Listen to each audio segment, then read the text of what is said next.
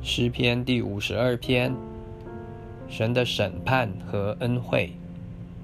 以东人多利来告诉扫罗说，大卫到了亚西米勒家。那时大卫作这训诲诗，交与灵长。勇士啊，你为何以作恶自夸？神的慈爱是长存的。你的舌头邪恶诡诈。像剃头刀，快利伤人。你爱恶胜似爱善，又爱说谎，不爱说公义。诡诈的舌头啊，你爱说一切毁灭的话，神也要毁灭你，直到永远。他要把你拿去，从你的帐篷中抽出，从活人之地将你拔出。